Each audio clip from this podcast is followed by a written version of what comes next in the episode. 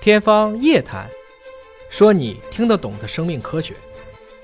天方夜谭，说你听得懂生命科学。各位好，我是向飞，为您请到的是华大集团的 CEO 尹烨老师。尹老师好。小位同学好啊，其实新冠病毒疫情期间呢，让民众对于细菌、病毒这些微生物有了一个更多的一个认知。那其实这个微生物呢，并不是说因为疾病出现了我们才害怕，对它其实在我们生活当中是无处不在的。是我们之前聊过的一些。粪便当中对可能会有这些肠道菌群，对就非常的复杂。像现在又有一个新的发现，就是粪便当中明确的找到了五万多种病毒。咱们不说细菌，光说病毒五万多种，而这五万多种当中，百分之九十二都是未知的。请尹老师来分析一下啊。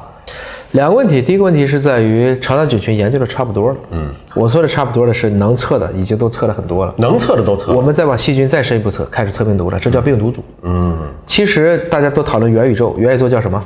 元宇宙英文叫什么英文叫什么？Meta， ？Meta 不是微生物吗呃？元，Meta 的意思是元，啊啊，就是元的意思，原来的元，呃，一元两元人民币的那个元那，是什么意思呢？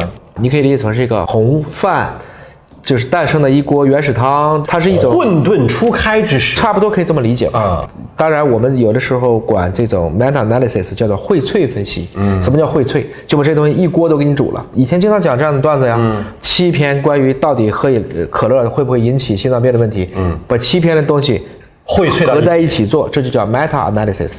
这个中文翻译的很搞笑，叫荟萃分析。我最开始看了半天，其实你叫原分析可能还好一些就。摘抄嘛，七篇文章摘抄成一天不，管是摘抄，它要统计，啊把相同的东西要归类，然后再来做一遍要。分析的嗯啊，要分析的啊。那么我们 meta genomics 原来就叫红基因组学，其实也叫原基因组学。哦这是你汉语翻译的一个点，它用的就是这个 meta。嗯，我们现在讲的 meta 其实不是指粪便的意思，嗯，而是微生物从来不是以个体的方式而存在的，它是一大堆微生物和成在一起来做的。混沌混合到一起的，所以现在啊对吧就变成了 meta 或者叫原病毒组学，嗯，可也有 meta 真菌组学，嗯，就是原真菌组学、原病毒组学、红病毒组学、红真菌组学，就是这样一个。说的都是 Meta，说的都是一个事儿，荟萃啊嗯啊，把当成一个群体研究。我这里粪便，我研究一种病毒了吗？不是嗯所有的病毒，五万多种，我全部研究了。五万多种多吗？不算多呀。肠道当中噬菌体类至少是十一万种，嗯粪便当中已经有好多，可能在过程中我已经测不到了。噬菌体就是专门吃这个细菌的一种病毒，专门吃人的病毒，那就啊是噬人病毒，对吧？对嗯它是噬菌病毒，就是这个意思。它就十一万多种了。最低的预测是十一万种，嗯还有文章说十七万种的，我讲的是下限，因为我们有时候一讲到不准的，别人说不可能，你只有十一万种，我们往下限，嗯最低往下也是限这么讲多的目前是这个样那子。现在看到的是新发现了五万多种，就是在已知的基础之上又新发现了五万。所以就是这个过程中就太复杂了，因为我们看不见的地方长满了细菌。很多人就在讨论人跟病毒怎么能共存呢？怎么就不能共存呢？一直都共存着嗯你身上带这么多病毒，你还不共存吗？没有病毒你都生不出来。我们一直讲都过共，存我们讲过，我们人类的胎盘是因为病毒产生的，核胞素嗯啊，没有病毒，我们连多细胞生物都做不到。你说你基因多纯净，我们基因当中有多少是病毒？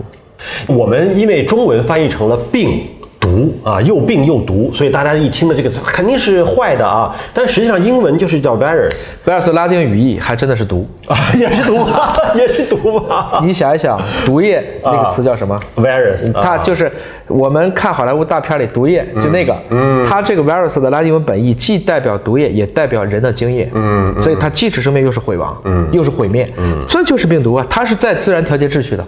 你们人类不好好弄，天天迫害我们，连蝙蝠都要吃，我就给你来个新冠，它也是调节自然界的一种，我们说更加宏观的一种自然选择吧，一种定向的压力。但是我有一个疑问嗯哈，你看，不管是说以前发现了多少和现在确认了五万多种的这样的病毒，它推测出是百分之九十二未知。对你既然不能够穷其所有对去测出所有的病毒来，对，你怎么知道你有百分之九十二未知呢？假设我做了一百个病毒，我知道它们都是病毒了，然后往数据库里比，就百分之八能比对上。嗯哦另外百分之九十二，它也是动物，它也是活的，哦这好理解吧？哦我抓到了一只黑天鹅，这黑天鹅存不存在？存在是不是未知？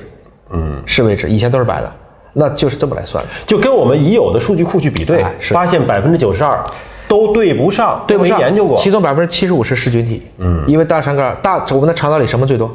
细菌吧菌最多细，菌嗯所以一定是吃这些细菌为生的人更多。那就是说，细菌、病毒，病毒能吃细菌吗？还是那句话，病毒和细菌差多少倍？相生相克体吧，积差多少倍？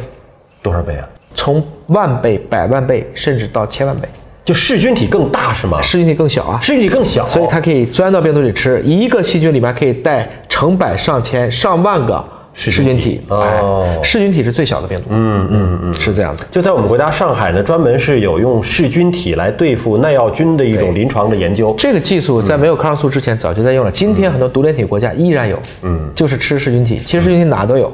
我们随便，比如说咱门口的那条深圳河，你觉得好像还不怎么干净，嗯，所以在那个地方一捞，里面都是噬菌体，是可以分离出来的，是吧对，因为里面有大量的细菌，就有大量的噬菌体，它也是这么一个过程。这不就跟那个以前武侠小说里写的吗？这个毒虫出没之处必有解药， 是吧？就是相生相克的一种关系啊，是这样一个真过是程，这样的。嗯但噬菌体也不能把病菌都吃完，都吃完它也死了。对嗯所以它一定就会形成一个很好的一个共生。所以演化最成功的这样的生物是什么？线粒体，哦都早都跟你的一起就工作了。我还以为是在鳄鱼嘴里吃牙慧的小鸟 呢，也是相生相克的，叶对绿吧？体啊，被植物细胞捕捉到了以后，老老实实做光合作用了。我们俩一起活，因为线粒体、叶绿体当中都独立带基因的，跟你的细胞核的合基因是不一样的。嗯对他们早些年可能就是发生了一次吞噬作用，大家彼此之间，哎，你就给我当发动机嗯共生了哎，你就给我当能量站，线粒体和叶绿体就和我们的细胞共生在一起了。所以最终是一个和平相处的问题，不是谁消灭谁的问题。对啊，就人类面对细菌病毒，最终其实也是要找到和他们和平共处的这么一个环境就好了。这个里面呢，还有一些有意思的发现，比如说科学家发现有三分之一的最常见病毒所编码的蛋白质有一些未知的功能。所谓的未知功能是人还不知道而已。啊，不知道。还有一部分呢是超过一万一千个，嗯，实际上是干什么呢？是直接来帮你对抗青霉素的，对抗青霉素，因为你老吃头孢啊，老吃阿莫西林呐、老你就自己产生了贝塔内酰胺类的选择压力。那这些噬菌体帮助细菌来给你对抗它，这不就是耐药了呃吗？就是耐药嘛。就人体自身就不是说耐药菌的问题，那个病菌本身可能没有耐药，而人体内的其他的微生物在帮助那个菌耐药啊。因为你是可以死，但是得我吃你。嗯。这是我的细菌，这不是你抗生素的细菌。嗯，你抗生素不能杀它，我才能吃它，明白吗？嗯，就是尽管说我也是吃羊嗯的，但是不能被狐狸叼去。护犊子啊，是 护食，护食啊，可以护这么理食解啊啊。有人说我从来没吃过抗生素啊，我为什么也有抗药性呢？我们吃的畜牧产品、水产品当中，我们现在在讨论所有的，比如说这里面有没有有机安全的前提是在于它农药安全吗？嗯，它的抗生素安全吗？这些问题是更可以看得见的。这其实才是我们实实在在的能看见，对我们人体影响更大的东西。因为有一些公开的数据显示呢，就是我们国家的这个可能接近一半儿的抗生素的用途是在了畜牧养殖是的行业。那用到了畜牧养殖行业，会不会回头作用到人身还上呢？有水产，嗯，比如说绿霉素啊，对基本上养多宝鱼的。前几年几乎每一条多宝鱼、吃一条多宝鱼嗯都等于吃了好几片绿霉素，因为那个时候量用的太大。那么这个过程中呢，他们还发现了有一部分的病毒亚种是跟地理分布有关的，比如说这些就只在亚洲普遍，嗯，在它的欧洲、美洲样品里都没有。那就说明饮食结构决定的吧？它是病毒的一个扩张，可能跟饮食结构有关、啊，因为这个肠道里面最多的细菌的两个门，一个是厚壁菌门，一个是拟杆菌门，就是我们讨论的像大肠杆菌这样的一些菌。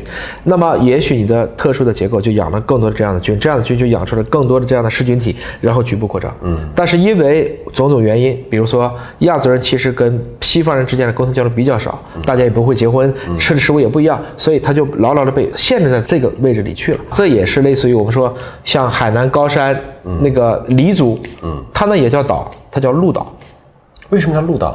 这个山高一千米，嗯我在五百米到一千米，我也不跟厦门人一起沟通和交流，你也不上来哦，鹿岛。也是个陆地上的孤岛。换言之，海岛和陆岛的区别就是看到底是被水隔绝了，还是被空气隔绝了，不是一回事儿吗？嗯海平面再上升，今天好多的陆岛也变海岛了。嗯呃，这项实验当中其实是强调了一点哈、就是说在人类的肠道当中是一个非常。研究比较充分的对一个微生物的体系了，但是依然有百分之七十以上的微生物在实验室当中从来没有培养过，不能被纯培养，出不来哎，出不来啊！实验室里边整不出来这个就意味着苛刻法则呢，为什么在这新冠当中可能不一定适用了？因为苛刻法则说原来 A 得了这个病，非利素病原体，非利素病原体感染 B，B 出现了 A 一样的症状，B 上再非利素病原体。那前提是你这个病原体要培养，嗯，如果我的肠道菌有百分之七十都不能培养，嗯培养不出来科学法则在这一刻就失效了，怎么办？分子证据、基因证据、只要这门基因是一样的，就是一样的。所以这些最经典的理论也要被不断的修正和补充啊。当然是科学家们还在努力说能不能把这些细菌和病毒单独的分离出来，单独的培养出来。但是既然现在目前为止百分之七十以上是分离培养不出来的，那么粪菌移植的这个方式，那就是另外一个可能更便捷的混方沌，哎，它是一个混沌，它没有办法。有些菌就是我们所谓的孤阴不生，孤阳不长。一团儿，反正这一一坨，三种菌合在一起才能一起活。你就养其中的一菌一种，你怎么养都养不好，或者养出来它已经不是原来的功能了。包括我们现在有一些益生菌的这个产品，说补充体内益生菌，它其实补充的也是主干的菌种。对那这个在你消化不好啊，各个方面不行的时候，补充一些主干的菌种，确实见到效果了，觉得我的这个肠道啊、排便啊调顺了，那其实就说明它的有效性了啊。好，感谢您关注今天节目，下次节目时间我们再会。